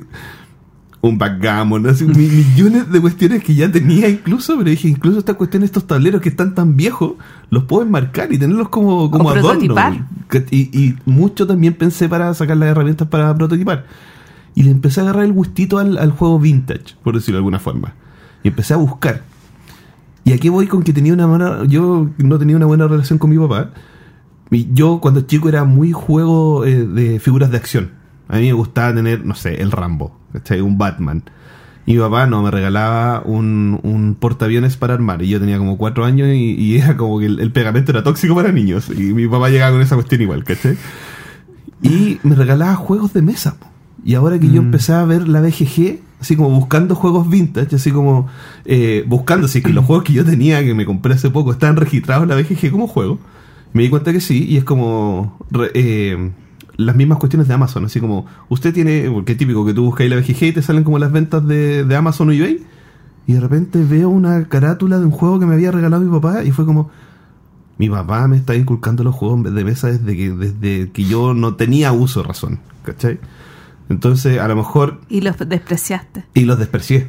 Y de hecho, en un momento como que fue como, oh, mal haberlos despreciado. Pero tampoco hubiese cambiado la relación. Eh, pero es importante cómo la familia influye en la forma que tú tenés de, de enfrentarte a la vida, ¿cachai? Y a lo mejor la genética de mi papá, que está en mí, me hizo ser jugón. Es ¿Cachai? posible, es posible. Eh. Bueno, bueno, no sé si hay una sola genética en la misma línea familiar, porque por ejemplo nosotros, mi madre no juega nunca. Mi mamá tampoco. Y, y, pero ella no le heredó eso a nadie, porque todos menos mi madre Juegan. jugamos, mucho. Ya. Sí. Yo, yo quería comentar que tengo muy marcado eh, distintas etapas o momentos eh, familiares, eh, tanto con primos, tíos, pero o también el núcleo más cerrado que es solamente mi padre y mis hermanos, con distintos juegos que aplicaban a, a ese momento en particular y, y ese era el juego de rigor para esos momentos. Entonces, cuando estábamos nosotros más cerrados, digamos, jugábamos un juego de bazas de apuestas que se llama Juiz. No sé si lo han jugado. No. Pero, pero es un juego de bazas que se juega de a cuatro, eh, en el que uno tiene que, eh, ¿cómo es esto? Decir cuántas bazas se va a llevar. Y esto va increciendo de una, de una de, un- de tener una sola carta cada uno a tener 13 cada ¿Como el uno. Wizard? No tengo idea, no, no sé, Juiz lo conocemos nosotros. Entonces uno cuando se reparten ponte tus siete cartas a cada uno, eh, tú tienes que decir yo me voy a llevar dos, el otro se va a llevar tres, el otro cero, el otro... Y, lo, y si cumples te llevas esa cantidad de puntos. Sí. Y si fallas te llevas la cantidad del delta en contra. Wizard. Eso, ¿ya? Y, y eso cuando éramos cuatro, después de almuerzo, todo, siempre jugábamos quiz. Siempre. Después estaba la junta con los primos, tíos y o- otras familias que también eran jugones y todo, y jugábamos diccionario. Ese, ese era el magno evento, ese era, ese era el Toilet Imperium De la de- época. de la época. Por eso amas tanto. eh, ay, siempre se olvida cómo se llama este ca- juego de caja blanca. amarilla. eh, Wits and Wagers. No. Amarilla. Amari- eh, otro- otra amarilla, distinto a Wits and Ah, Wagers. Ah, amarilla. Time's Up. Thumbs up. Claro, Time's Up, pero Time's Up no se parece a diccionario. Diccionario es un juego en el que una persona tiene un diccionario, ojalá bien gordo y grande que sirva para, para que hayan palabras muy raras. De esos diccionarios que uno tenía en la casa antes. Claro, toda la casa que- tenía el diccionario y con- que era casi una enciclopedia. Exactamente. Entonces uno busca una palabra y la nota. Entonces por una palabra, no sé, extropión. Me acuerdo. Me acuerdo porque quedó una historia con eso desde que yo tengo 10 años y todavía me acuerdo. Ectropión. Entonces yo, por ejemplo, yo soy el diccionario. Entonces anoto una palabra y tengo que anotar la definición que es la correcta del diccionario. Entonces me, me escondo un poco para que nadie vea y, y anoto la definición. Y después todos, todos las personas tienen que escribir ectropión, dos puntos y, e inventar una definición. Para hacer que el resto crea que, que hicieron, que hicieron la correcta. ¿Bien? Entonces, con, con la hojita con su nombre, me pasan todos su hojita y yo barajo tu, tu, tu, por debajo y todo, y las dejo en un orden que va a ser en el que yo las voy a narrar. Entonces yo digo, número uno, ectropión. Dícese del no sé cuánto, pum. Número dos, pam. Entonces, y las digo, somos, estamos jugando ocho, digo las ocho, y las cinco, por ejemplo, era la correcta, que era la mía. Yo tengo que tratar de no reírme, obviamente, por- pero es imposible porque uno, uno la tiene que leer antes como para, para entender, va, no me voy a reír con esta, no me voy a reír, concha, esto, con esta me voy a reír, ya, om, om, y, y tratáis de, de controlarte y después las lees. Y después la gente vota. Si tú la chuntas al diccionario te lo llevas y ganas tres puntos, pero si votan por ti, ganas un punto, es un poco como Dixit. Como un Dixit, Como claro. un Dixit. ¿Cierto? Entonces ahí el diccionario va cambiando de dueño y si nadie la chunta, el diccionario gana tres puntos. Ya. Y vuelve a ser el diccionario. Era la memoria, la, el- como el- la aplicación de la época. La aplicación de la época. El diccionario lleno de puntos. Lleno- Exactamente. Nos ganó el diccionario. Una maravilla, una maravilla de juego, los juegos desde muy chico y eran esta- estas juntas familiares y todo. Y el tercer momento era cuando empecé a ponerme más bohemio, fíjate. Cuando la, ya la familia, de, después del asado, cuando se hacía más tarde, me dejaban probar su, su, su toconito de, de vino, su cerveceli, ah, cuando ya íbamos creciendo, y ahí jugábamos dudo. Y ahí el dudo fue, pero el rey de las tardes de asados. O sea, asadito, carne, vino, cerveza, dudo. Bueno, Nunca y- me ha gustado el dudo. Uy, qué buen juego. No, lo encuentro maravilloso. Es que- Maravilloso. no, yo, yo siempre jugué cacho. Siempre Ya. Ujú. cacho, pero dudo ah, nunca enganchó a mi familia. Eh, a mí, eh, no sé si, creo que alguna vez lo comenté, pero uno de mis traumas infantiles es que, bueno, yo tengo mucha diferencia de edad con toda la familia, con toda mi familia. Y tenía una prima que era tres años mayor que yo. Y ella tenía un hermano que era como seis años mayor que yo. Y tenían el ataque. Sí, lo contesto. Y, y bueno, yo rogaba porque me invitaran a jugar ataque, porque me encantaba. El ataque es como el Riz, eh, más o menos, o el Tech. Eh, era así como soñar que me invitaran a jugar ataque, porque me gustaba mucho el juego. Porque en realidad me gustaba cualquier juego de mesa. Y ¿sabes qué? Creo que igual lo conté, pero no importa. Hace muchos, muchos, muchos, muchos años, eh, con las galletas Macay, salió un juego de mesa. Que tú eh, juntabas X paquetitos de galletas Macay o no sé qué, y canjeabas un juego de mesa. Y tenía otro primo, no, un sobrino, un sobrino que igual no había tanta diferencia de edad, que lo tenía y yo alucinaba porque eran juegos que yo no tenía y no tenía con quiénes jugar y cuando me invitaban me causaban mucha felicidad pero siempre como desde desde la lejanía desde no lo tengo pero quiero jugarlo A mí me pasa algo similar cuando yo tengo familia en Rancagua y, y cuando ellos se iban de vacaciones, nosotros le íbamos a cuidar la casa, ¿cachai? Y mi primo mayor es súper estructurado, extremadamente estructurado. Y cuando chico tenía como sus juguetes con los que yo hubiese de- de- agarrado ahí los autitos y hacer carreteras y toda la cuestión, los tenía ordenados en la repisa. Y también tenía cajas de juegos de mesa. Y, y yo recuerdo haber estado parado horas mirando las cajas imaginando lo que tenían dentro. ¿Cachai? Y lo otro que comentaba JP de, de- de los momentos en los que de- Mi familia es bastante numerosa, ¿ya? Eh, entre, porque yo vivía con mis tíos y mi mamá. Entonces, una familia de, de ocho hermanos y nosotros vivíamos con seis, más o menos. Más mi hermana y yo. Éramos como las guaguas de la casa y siempre nos, nos consintieron en todo. Pero los momentos de las vacaciones de ir a la playa eran como los momentos más de, de mayor juego. Es como, debemos tener en mi casa, no sé, como 70 barajas de, de inglés porque nunca los llevábamos. Llegamos a la playa y nos comprábamos otro. Y cuando apareció el uno debemos tener como 16 uno en la casa. Dominó la misma cuestión. Y cuando empezamos a ser más grandes, mi familia siempre nos... Porque yo, yo con mi hermana nadamos. Somos, fuimos seleccionados de natación y toda la cuestión. Y mi familia no nada. Entonces, no sé cuál habrá sido su lógica de invitemos a sus amigos que son de la selección de natación para que se salven entre ellos o que se ahoguen todos y no somos la única familia que sufre. La verdad, nunca, nunca entendí cuál fue la lógica de mi familia, pero nosotros invitábamos, nos turnamos con mi hermana para invitar amigos a veranear con nosotros. ¿Cachai? Y también pues jugábamos, jugábamos, jugábamos, to- todo, era puro juego. Eh, Día, tarde, noche, carioca, después nos íbamos a acampar, también mucho dudo. De hecho, yo conocí un dudo en un campamento y recuerdo perfectamente en el momento que lo conocí. Me marcó, caleta. mucho. Y también, pues cuando aprendí a jugar carioca, tengo el momento muy fresco en la mente. Oye, ¿y juegos de mesa más modernos? Eh, ¿Cómo han sido? Oh, eh, si bien JP, estamos súper claros que están insertos en la familia, pero ¿cómo fue el primer paso del juego de mesa moderno en la familia eh, más moderna? Sí, justo, justo iba a hablar de ese tema ahora, pa- para pasar ya a cómo ha ido evolucionando, ¿cierto? Eh, también nuestro perfil jugón, ¿cierto? Que ha evolucionado a lo que es hoy, ¿cierto? Mm. Eh, evolución es una palabra yo creo que correctamente aplicada en este caso. Y, y cómo la familia, porque uno podría decir, la familia se va quedando atrás, porque en el fondo uno obviamente va desarrollando también un, un fanatismo, un, un amor por los juegos que no podéis pedirle a tu familia que lo mantenga Claro. o que- y que vayan al mismo ritmo. Yo, por ejemplo, no recuerdo haberme considerado un jugón, por mucho que me haya gustado mucho jugar con mi familia cuando yo era más pequeño. No, no, no me sentía una familia jugona, no, no tenía conciencia de que yo era una persona que jugaba mucho. Simplemente lo hacía.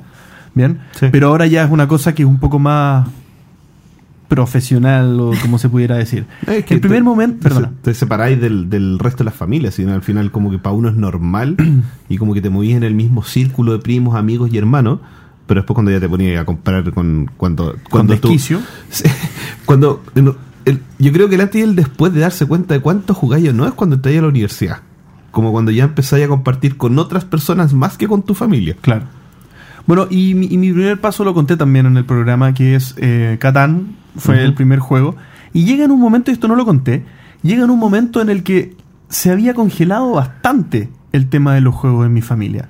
Entonces fue un buen reflote, fue un buen como revivir, y, y esto es como revivir una llama con parafina, porque no, no es... Les voló la cabeza. les voló la cabeza. o Dejaron sea, de ir a carretear con tu hermana, me acuerdo. me- exactamente, bien que se acordó César. Eh, cuando llegó Catán, y Catán llegó por, por una recomendación muy random que me hizo un compañero de trabajo que me explicaba el juego y yo decía, no, no puede ser. Me- eh, yo no le creía, o sea, me, decía, pero el juego se trata de esto y, y tienes que ver los recursos y tienes que comprar y tienes que poner caminos, tienes que poder construir ciudad. Pero para, para, para, para. Todo eso en un juego de mesa, no. No, no, no. No, negro. Entonces, era de realmente yo tenía que encontrar esta cuestión y la encuentro y lo compro y lo veo y, y- y- y- y los- las losetas y todo. Yo dije, no, esto es una maravilla. Lo jugamos con mi papá y mi hermana y fue como, ¿dónde estaba esta preciosura toda mi vida? O sea, fue increíble. Y ahí se revivió la llama de los juegos de mesa. De ahí en adelante volvió a ser lo que era, pero con juegos modernos.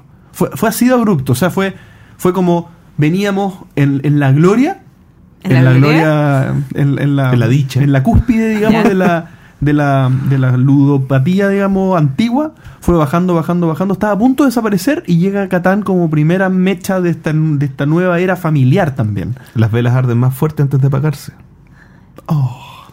Como el dragón Chiryu. ¿Qué es eso? No, Caballero referencia del de un caballero zodiaco. Y de ahí en adelante eh, es lo que es hoy día. O sea, yo, por ejemplo, ustedes saben, yo voy a Viña y mi padre no perdona No jugar. no jugar. O sea, no, no, no, no es, no es opción. Ujú. Sáquenme estas cosas, por favor, de acá que estorban porque tenemos que jugar. No, Es así. maravilloso. De hecho, pa- para mí la, la adquisición de Catán también fue un momento familiar. Yo jugaba Magic, yo lo conté cuando me invitaron la primera vez.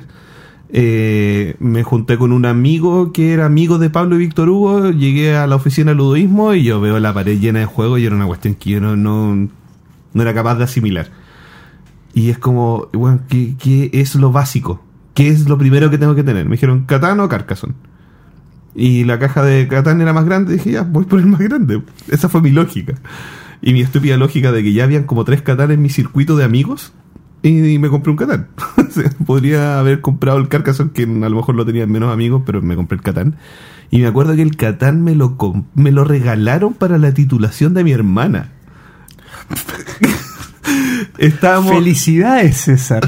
Tu hermana se tituló. Toma un obsequio.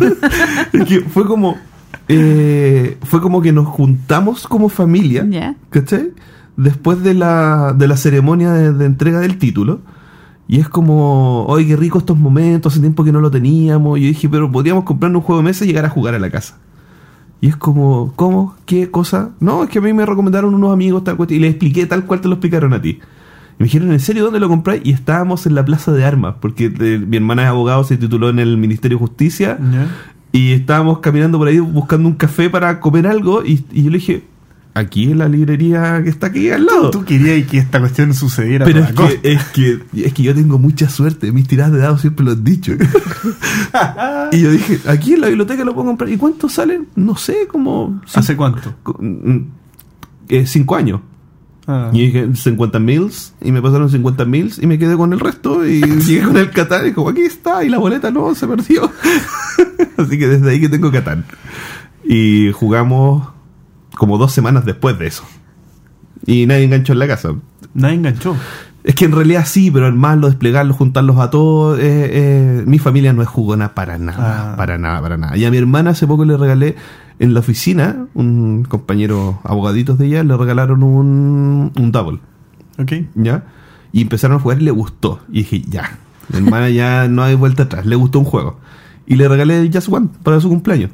Le regalé lo que quería y le regalé un juego.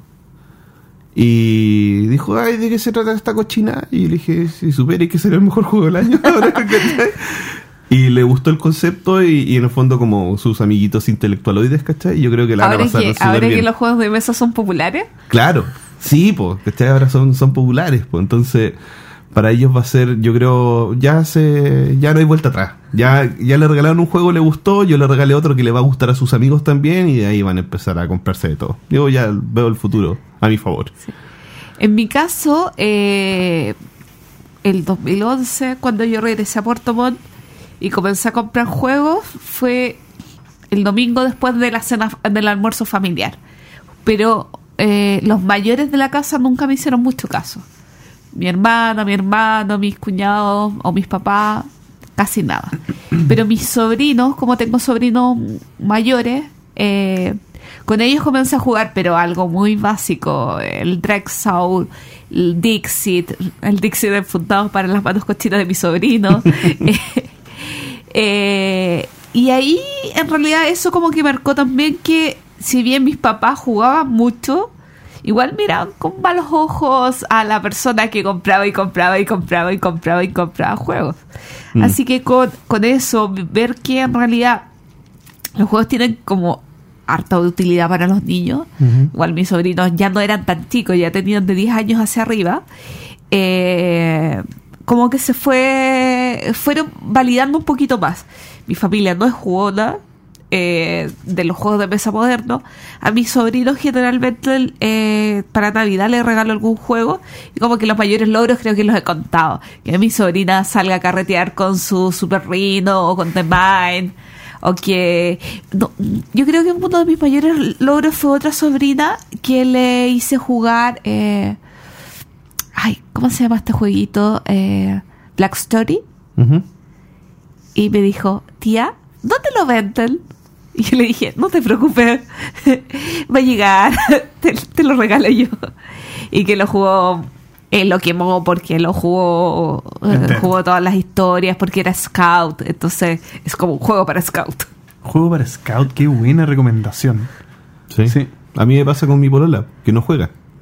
Y está obligada a jugar con mi hija. Porque le dice mamá, Porque es nuestra. Sí, porque tiene que jugar con ella. Como, mamá, juguemos el juego de los pingüinos. Y es como, ya saca el juego de los pingüinos y, y, tiene que jugar. ¿cachai? Entonces ya la estoy metiendo de a poco, de a poquito. Y mi hija ya jugona, ya, ya no hay nada que hacer. Entonces, o juega o, o la pone, le pasa el celular, ¿cachai? Entonces, entre una y la otra, yo llego a la casa y están los, los cuatro juegos desplegados, ¿cachai? Entonces, eso también ayuda harto. Entrar por los niños cuando no tienes pareja jugona. Consíguense un niño de forma legal. Repito el consejo. O de forma orgánica, O que tenga. Yo quiero un niño de unos 35 años, ¿vale? Bueno, te, te vamos a conseguir. que no sea hijo mío. Claro. Oye, eh, eso, eh, yo creo que este tema es bastante diverso, cada uno tiene sus historias, y esto lo decimos en algunas ocasiones de, de que nos cuenten su, su parecer, su, ¿cómo se llama? Su vivencia en este caso, y en, en este particular caso a mí me encantaría que nos mandaran un correo o algún comentario al post del capítulo con, con algunos de los de, de la, de, la- de los pormenores familiares que alguno de ustedes pudiera tener. Porque todos debemos tener algo. Algo. Todos debemos tener algo. Porque ya el ser jugón o pega bien en la familia, o pega mal en la familia, o es neutro. ¿Cierto? Entonces, a- siempre hay historias alrededor de eso. Así que yo lo- los invito en serio a, a que nos manden eso y, y tal vez en el próximo capítulo podemos leer algunas de las historias resumidas, eh, nombrándolos para que comparemos. O por último, que cuenten cuál fue el primer juego que le regaló su familia no jugona. Claro. ¿Qué tanto le embarró la ¿Qué familia? tanto la embarró la familia? Aquí, aquí la rompo. A mí nunca me han regalado un juego a mi familia. A mí tampoco. A mí sí. He tenido la suerte de que sí. Y nos había faltado un pequeño anuncio que es que ya tenemos un ganador del concurso por el citosis que nos regalaron los amiguitos de Ludoísmo. Ismo, ismo. Ismo, ismo, ismo. Y fueron casi, bueno, participaron como 60 personas. Recuerden que por cada cosita que dijeran iban a recibir un puntito. Casi 300 puntos hubo repartidos por ahí. Eh, y el ganador es... Chan, chan, chan. ah, Pero espérate, ¿puedo hacer antes que llegue el ganador? o ganadora. Pero, ¿qué- ¿te, te das cuenta la suerte de ganarse esta cuestión? Sí. ¿Puedo 60 participantes Sí. con 300 posibles eh, Puntos Claro, a repartir. sí. rep- eh, claro, Y el número sorteado, puedo decirlo antes, 269. ok. Ese Yo- fue el número que le dio la victoria. El número que le dio la victoria. Puedo decir que yo no gané. Sí. Sí. Pero que César es testigo. Sí, de hecho César voy a voy a ir porque creo que esto lo tengo ordenado por orden, que si hubieras ganado tú, Sí. justo en este capítulo, orden, era, pero- al- orden alfabético. César Sí, tenía por favor, el número. señor notario, Sí. venga para acá. César tenía el número 16, 75, 132, 187 y 240. Ah, igual tuve cerca. Estoy- Puta, va encima. No vengo más esta cuestión. Otro amigo que igual se ha llevado cosas el feño tenía el 34, el 92, el 150, el 202, el 254 y el 286. Ah, el feño estuvo más cerca. Pero no, Pero no. el ganador del citosis, nos Tan, pondremos en contacto tan. pronto contigo, es Mauricio Proboste. Porque eh, fue.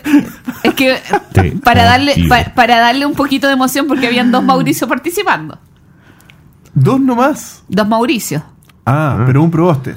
Pero no sé por qué no los, or- los ordené por nombre, no por apellido. Bueno, felicidades Oye, Mauricio y- y- Proboste. Igual me dio risa porque había. Ay, ¿quién era? Eh, Que era muy- fue muy chistoso porque pensé que eran la misma persona y que me estaban haciendo lesa, pero no, porque había un Diego Varas y un Diego Vargas. Y a la rápida, Diego va. Ah, no, son distintos. Pero a la rápida pensé que eran la misma persona. Hoy para la otra voy a mandar el mail de dos cuentas distintas. No, porque yo verifico.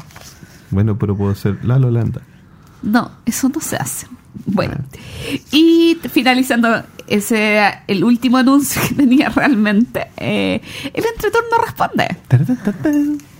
Y vamos a partir con un correo electrónico que nos llegó de Daniel Maulen, que dice lo siguiente. Espera, no, perdón, bueno, ya.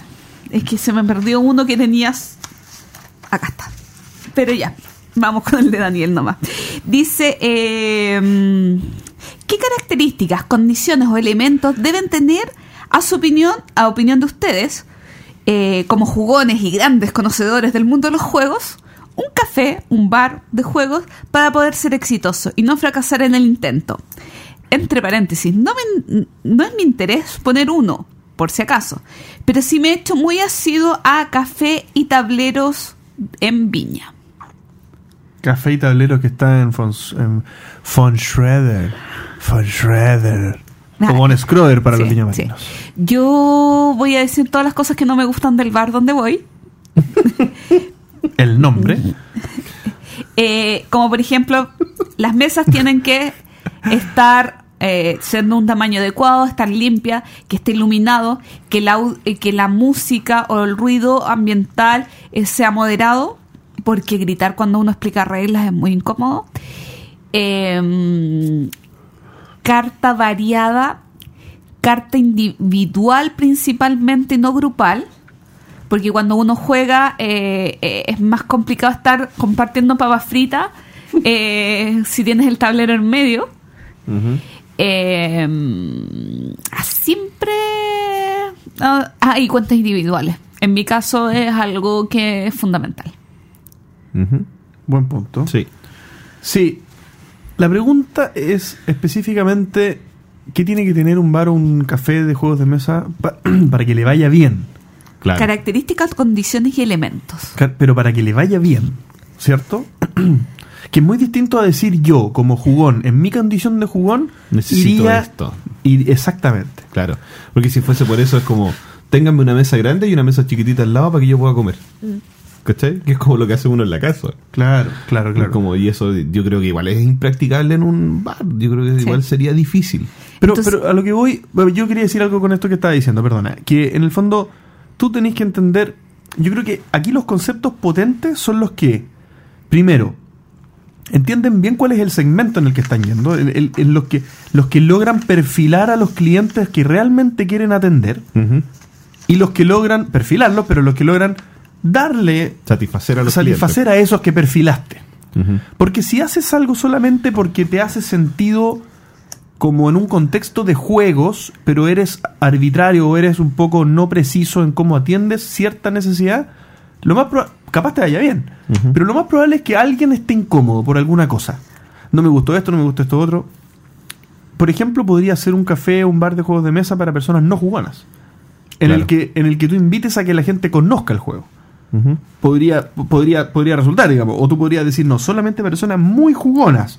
Pero si es para personas muy jugonas, tiene que ser lo que dice Lore. O sea, no, no le pongáis música en la oreja porque no, no le va a servir, no le va a ayudar a, a tener mejor ambiente. Al Eh, contrario. Es que de hecho la mayoría de los bars no te permite hacer vida social por lo mismo. Es como que tú vas con amigos y hablas con el de al lado nomás. Y como que se acabó el tema de conversación y que hay ahí un rato hasta que el que está a tu izquierda te miró y es como... Y tampoco te escucháis. Sí. Bueno, yo no había ido tú, no, no lo había interpretado en realidad desde tu punto de vista como el tema exitoso. Eh, porque te pueden encantar los juegos de mesa, pero sobre todo esto tiene que ser el negocio. Y es determinar el cliente y, y- y el tema de la ludoteca que pueda o no pueda haber en el mar de juegos. O sea, tiene que haber siempre, pero no sé, dependiendo, dejas libre entrar con juegos o no dejas libre entrar con juegos. Ahí cobras arriendo, no cobras arriendo. eh, Son muchas cosas que pueden pasar, pero la selección de los títulos y la... eh, que todo surja natural, que no sea tan empaquetado Ujú. Eh, o tan burocrático dentro del lugar, eh, yo que- igual creo que es importante. Sí, yo, claro. Yo creo que lo fundamental es que quien te atienda sepa de juego. Si es que tienes una ludoteca. Porque si en el fondo, ya, uno que, que conoce más de juegos y, y ves la ludoteca y dijo, ah, quiero jugar esto, pero si vas a un bar, a un café a jugar, no vas a jugar lo que tienes en la casa. Es como generalmente yo, el- el- yo frecuento un, un café. El Y- único café que hay el. El único café que hay, que es el 2 de 6. Los amo. Y voy a jugar juegos que no tengo. Y los chicos que atienden ahí tienen siempre la disposición de poder enseñarte el juego. A menos que tenga que vayas en horario peak y en en el fondo están atendiendo por consumo más que por, por juego. Pero ellos tienen una disposición increíble. De hecho, ellos se ponen a jugar mientras cuando hay poca gente. Y cuando tú les empezás a preguntar, te invitan a jugar con ellos. O sea, eh, el ambiente que hay es- súper rico. Yo creo que ese, yo- para mí esa sería la clave del éxito. Eso es lo que yo espero como consumidor. Siguiente pregunta. No, en realidad esta no es una pregunta. Eh, en esta encuesta que nosotros hicimos para ganarse el Citosi, eh, hubo un comentario de Mauricio Dobringer eh, que dice lo siguiente. Eh, cuando preguntamos a quién podríamos invitar como entrevistado, dice alguien de Debir porque siempre entrevistan a gente de Skytip. Chen. Y como no, como no estoy de acuerdo con esta aseveración, la quiero, la quería presentar acá en el programa y responderla. Eh, nosotros de Debir hemos entrevistado a eh, Santiago Niño, que es el encargado de marketing de Debir Colombia. No sé si era el de marketing, pero era el encargado de Debir Colombia. Sí. Y Matías Arjona al menos ha venido dos veces, que es el gerente de marketing de Debir Américas. Eh, en estos momentos SkyTip está haciendo más cosas que Debir y las hemos anunciado más. De hecho, para la zapada lúdica, tanto SkyTip como Debir apoyaron.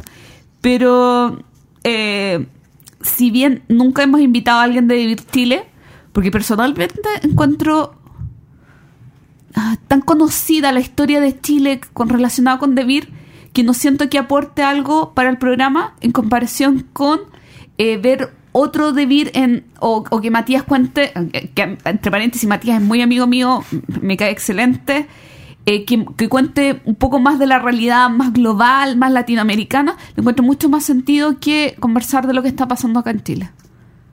Lo mismo, yo op- opino lo mismo. Yo creo que Skyship tiene una historia que está más empinada, digamos, desde, de- creciendo desde algo que era muy pequeño, muy rudimentario, a lo que es ahora, que ya es Asmode. O sea, la historia exigía un foco distinto de medios. Pe- Es una, es una cosa que no pasa todos los días y que, y que, y que habla mucho de la explosión de la industria de los juegos de mesa estos últimos años.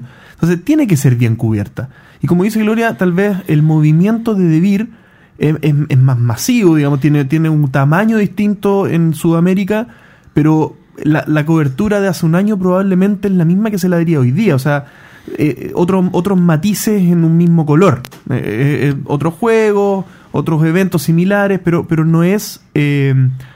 Ta- tal vez no, no ha generado eh, la noticia que sí ha hecho Skyship. Sí, o por ejemplo el mismo hecho de Fractal, que nosotros casi todos los capítulos hablamos de Fractal, pero es, Pero es algo como... Están a la vanguardia, están ahí. Claro, es que es como algo súper... Y, y hace cuánto que no hablamos de ludoísmo, pero no tiene que ver con que uno sea más o menos, o no sé. Nosotros al final vamos del- hablando de las cosas que están vigentes en este momento. Y claro, quizás hace mucho tiempo que no viene de vir a conversar algo, pero es que no hay tema en este momento. Claro. Aunque Pronto habrá. puede ser, puede Es que ser. Yo lo veo desde el punto de vista desde el auditor, ¿ya? Porque yo lo, lo sigo abiertamente desde el capítulo 4, me devolví al 1, los escuché todos, me puse al día y, y en el fondo llevo la trayectoria desde los inicios del entreturno. Entonces, para mí, antes de, de que Skychip se pusiera como en, el, en vitrina, para mí Devir era el único actor grande que había en, esta, en este juego, en este mundillo. Y en el fondo, yo creo que de una forma natural entre turnos fue eh, presentando a estos actores. En el fondo, Devir estaba, era como lo más grande, y se presentó a Devir. Y sí, han, han sido tres presentaciones de Devir, po, como, como dice Gloria. Eh, y después Skychip fue tomando más peso, se transformó en lo que es en- hoy en día. Y, y es por una cuestión natural. Lo mismo que acaba de decir Gloria, no, no, no, se ha- no nos hemos comunicado con Ludismo porque no han salido cosas de Ludismo. Eh, lo mismo con Niebla. Niebla, Uh, Niebla, por ejemplo, sacó hegemonía y ahora están muy metidos en causa, que es una es, Un es- un videojuego que en el fondo escapa un poco a la línea programática del entreturno. Pero compartimos las cosas que, bueno, se comparten las cosas que hacen y, y es más que nada por un, un- posicionamiento actual en la industria que se le da más vitrina que al resto. Nada más que por eso, no es, no es por una lejanía con eh, una empresa o la otra. Es más que nada por, por cómo ellos se están mostrando en el mercado. Así lo veo yo, por lo menos. Yo también. César Troncoso nos cuenta que nos dejó, eh, nos había dejado un tiempo de escuchar. Eh, dejé, lo- nos había, me estoy congestionadita, perdón. Nos había dejado de escuchar en el capítulo 61 y ahora se puso al día, así que decidió escribirnos para hacernos eh, bastantes comentarios, muchos hacia mí. y no tan buenos, pero bueno, hay que comentar todo. El primero es que se compró el Poker Mart eh, después de la recomendación que tuvimos acá y que es el segundo eh, juego que conoce gracias a nosotros. El primero fue Monopoly Deal. juegazo bueno. con mal nombre que lo, no le hace Ningún no le hace honor. Lo segundo, en un capítulo Gloria habló de fertility, de lo mucho que le gustó, pero el comentario que es eh, pero el comentario que lo sintió como un juego de verdad. Porque yo hablé de Fertility, que es un juego muy cortito que puedes jugar en 20 minutos y que se siente como un juego de verdad. Y él me dice que es una frase desafortunada tratar como, como es juego de verdad, juego de mentira. Yo me acuerdo, o, o creo acordarme muy bien de ese momento, y yo hice como el juego de verdad, eh, moviendo los dedos, como, como citando ese concepto de. Pero Ah, pero no, son, no sonó muy, muy fuerte el Claro. movimiento de El, los dedos. el- el comillas. Sí, El comillas. bueno, y ahí es donde es la diferencia de un podcast y de la interpretación que hace el oyente de lo que uno realmente siente. Y eh, si bien sientes que este comentario fue desafortunado, yo, yo no lo siento tan así porque no fue mi intención quitarle valor. Porque yo soy gran jugadora de filler, eh, me gustan mucho los juegos livianitos, pero ¿cómo expresar lo que yo sentí con Fertility, que es un juego de 20 minutos, pero que me entrega la experiencia de un juego de un euro? Eh, él dice, eh, o sea, como por el tema de juegos de pocas reglas y de no menospreciar los juegos de pocas reglas y que te dan alta profundidad. Yo soy un amante de Torres que tiene tres reglas. Soy un amante de Ticket to Ride que tiene tres reglas. Entonces, eh, no te tomes tan textual eso de juego de verdad.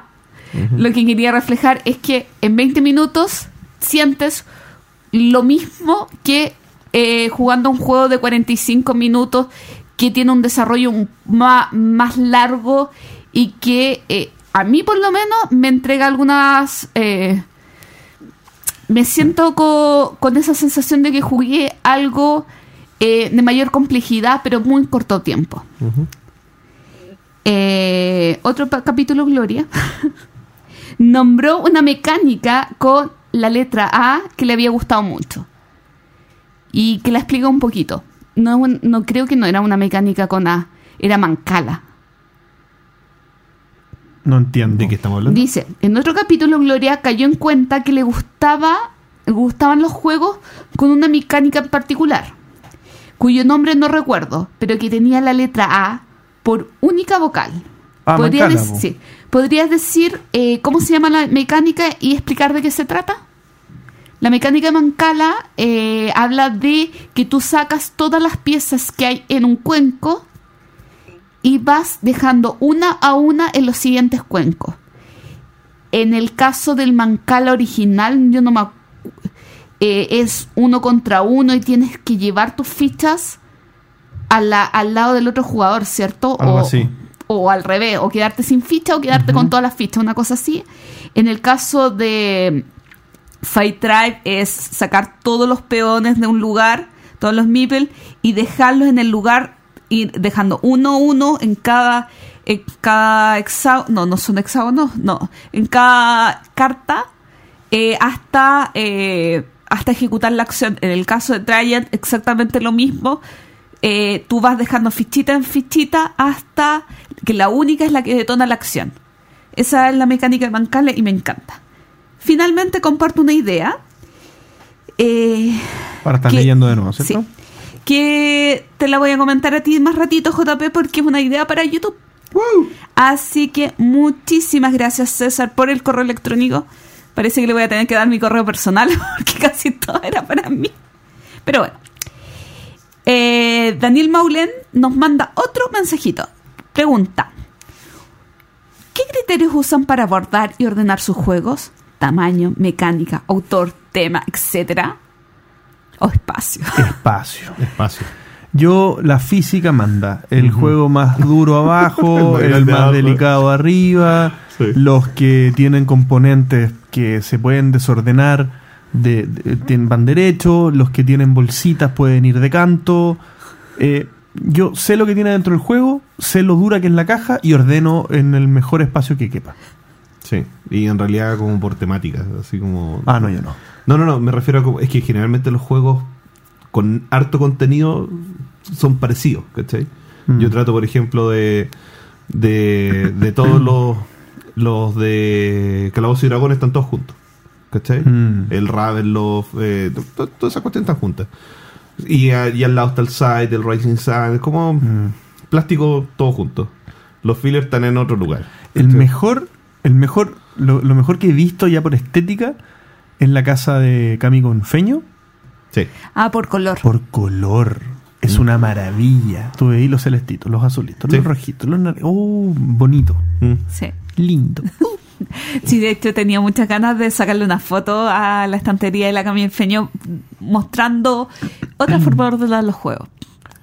Los míos, en general, eh, mi primer criterio sería por autor. Después tamaño de caja, perdón, tamaño de caja, autor.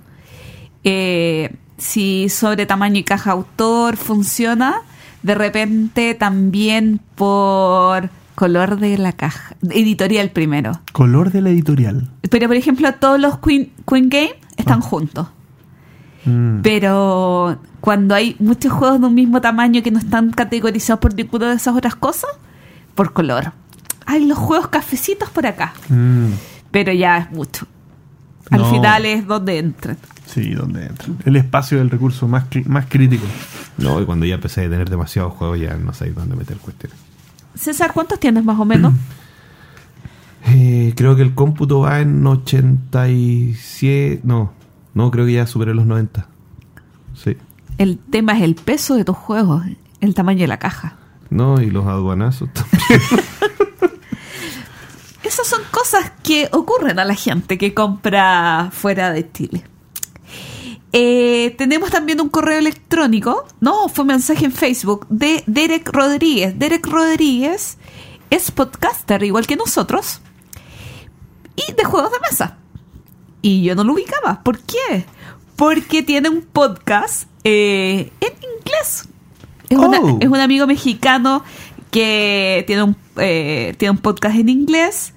Él vive en Estados Unidos y nos invita a que hagamos amistad. Hola, no, amigo. No, pero que lo encuentro súper interesante porque eh, nos habla de que podamos compartir eh, experiencias y ver si es que podemos hacer alguna acción en común.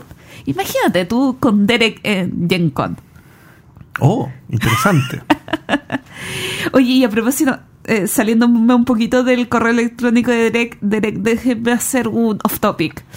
Eh, la semana pasada nos juntamos por eh, alguna aplicación internatil con los eh, con Zapata, con Lora eh, y con Andrés de, mm, de mesa, no, del- de la mesa, perdón, eh, para conversar sobre qué podríamos hacer en conjunto, los tres podcasts latinoamericanos y cómo poder eh, reunir a los otros generadores de contenidos que hay en Latinoamérica y hacer cositas entretenidas. El primer paso para muchas cosas, hasta un, ¿por qué no un premio latinoamericano de juegos de mesa? El gran sueño que ha sido tan, tan nombrado en este, en este podcast. Sí, Yo insisto, háganlo mientras sean pocos, porque cuando se empieza a sumar gente, No, sí, eso mismo dijimos. Vamos a hacer dictatorialmente lo que queremos plantear como, eh, como hilos de, de un grupo de generadores de contenido. Y cuando esto ya esté relativamente planteado, esté más estructurado, las cosas que queremos hacer, como fomentar el hobby, como apoyarnos entre los distintos podcasts, lo abrimos a otros generadores de contenido. claro, y el que viene llegando asume. ¿Sí? Porque en el fondo, si son la única plataforma y uno quiere ser parte de eso, tiene que acatar. Háganlo pronto. Ya. eh, oye, y lo último, creo que lo último, de repente por ahí voy a encontrar otro mensajito más porque estoy súper desordenada hoy y congestionada, como ya les dije. Y lo pudieron notar también. Sí, lo van a poder sufrir cada segundo. Nuestro amigo Álvaro Quiroga eh, nos envió, a- nuestro amigo de Perú, de Perú, perdón, de Bolivia, sabía que era vecino, pero se me, se me, confun- me confundí, Eh, nos envió hace oh, como un mes un juego que él hizo eh, para que lo probáramos y no lo hemos probado, eh, que es un Roll and Ride. Glyn and Brain y que después me comentó que bueno, que lo había mandado a un concurso de Roland Ride y adivina quién ganó. Él. Sí. Muy bien. Muy bien. Así que, eh, que- quiere que le demos impresiones, así que algún día, y que yo le dije, su manual es muy largo. Casi me muero con el manual del juego, pero algún día yo creo que voy a convencer a Axel que se lo lea, como ama los Roland Ray. Claro. Soy- es, soy- como la mejor alternativa. Si no tan- te lo vas a leer tú. Sí, soy tan manipuladora, perdón, Diosito, perdón. Pero eh, este juego ganó en, eh, ganó en las... eh, perdón, te mandé salió ganador en las ocho categorías del concurso Roland Rive. Muy bien. Un juego que tiene eh, que la versión solitaria, y por eso son tantas hojas el manual, eh, tiene módulos. Ah, ya. O sea, como puedes ir haciendo aventuritas. Así que algún día, algún día, Álvaro, lo jugaremos. Asumo que lo va a querer publicar. No sé. Habría que preguntarle algún día. Es que O invitarlo. Yo, yo creo que si, si te dan ese incentivo de que lo ganaste y no pensaste en publicar, por lo menos el jurado te va a decir, públicalo. Sí. Pero es que sabes que quizás eh, sigue con esta mecánica de, eh, de que sea eh, como de descarga gratuita y todo esto. No hay mejor promotor para una pu- publicación que un buen halago. ¿Y qué materiales ocupa? Eh, papel, lápiz, dado. Sí, pues, pero. Me, me, me está dejando como tonto con, preguntar y podría haber sido un dado customizado, podrían haber sido 25 dados No, eh, no me acuerdo en este momento, pero creo que son dos, tres dados. normales. Ya, supongamos que son cuatro de, de seis Ah, de- dados normales. dados normales. Mucho más fácil de publicar. Sí, Mucho más fácil de publicar. absolutamente. Y no me quiere descargar, así que no puedo ver cuántos dados son. Así que eso. Eh, ¿Qué otra cosita? No, creo que quedamos ahí con el entreturno responde. Yo lo último que voy a comentar es que bueno, yo sigo con los anuncios. Estoy pésimamente Tres, ex- ordenada. tres secciones de anuncios hoy. que eh, hace Para un que se tiempo sepa que está muy- el movimiento está, sí. eh, hace un tiempecito eh, publicamos en la cuenta del entreturno en Facebook que eh, tenemos mico, mic- ay, microgestión, microbudget Ujú. Ah, y le pedí a unas personitas, o sea, les dije que todos los que quisieran tener micro budget del entreturno, dejen su nick de Borgen Geek para que le regalemos alguno. Así que debo ese sorteo. Pero si tú, si tú, el que no ha escribió en ese post de Facebook, eh, quiere una micro budget, nos puedes mandar un correo electrónico al entreturno.gmail.com comentándonos alguna cosa entretenida y tu usuario de Borgen Geek. Y si estoy muy generosa, van a recibir un mensaje en Borgen Geek que reciben 8 Geek Gold para que compren el micro budget. Y si no lo compran y compran otra cosa, recibirán mi odio eterno. Ah, tú no puedes. Yo no puedo regalar el micro budget. Yo tengo que mandar los Geek Gold para que la otra persona los compre. Mira, ah, mira tú. Así que Está bien. quizás algunas personas de esta lista reciban 8 Geek Gold cuando tenga tiempo. excelente. Un gran regalo, muy útil. y con esto terminamos. Capítulo 71 del entreturno. En compañía del gran César Bocanegra. Don César, por favor, regálanos palabras de cierre en este capítulo. Eh, bueno, jueguen, sean felices, inviten a jugar a gente que no es tan feliz. Para que sea Oye, feliz. Yo el otro día me encontré en la calle a un jugador de juegos de mesa y lo invité a jugar en mi casa y a la hora estaba jugando conmigo. Un día la Gloria va a estar muerta a dibujar en el piso. ¿No te gustaba jugar tanto detective? Ah, ah. Ahora vas Y a hacer un con caso. JP así descubriendo quién mató a Gloria. Vas a hacer un caso. ¿Dónde de está Gloria? Lleguen a la calle, encuentran un desconocido, invítenlo a jugar a la Excelente plan. Puedes continuar con tus palabras de cierre, César, por favor. Eh, sean precavidos con quien inviten a jugar a sus casas. Eh, escuchen el entreturno.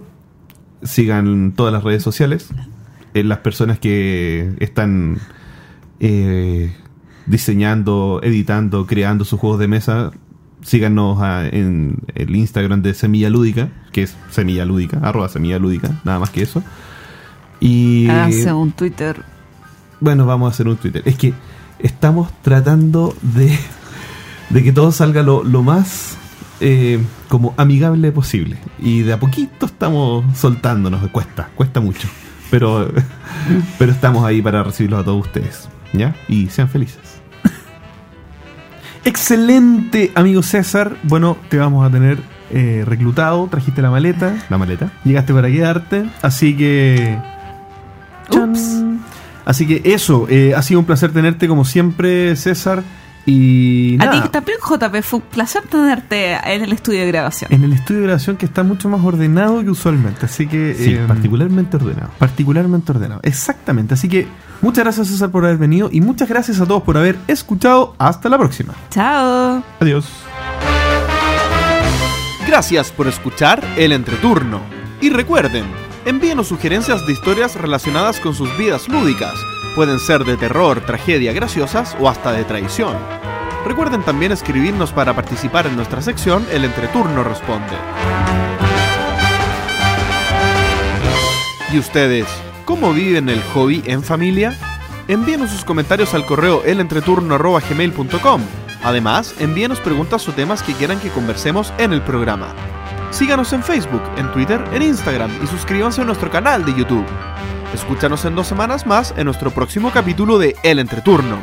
Gracias de nuevo y hasta la próxima.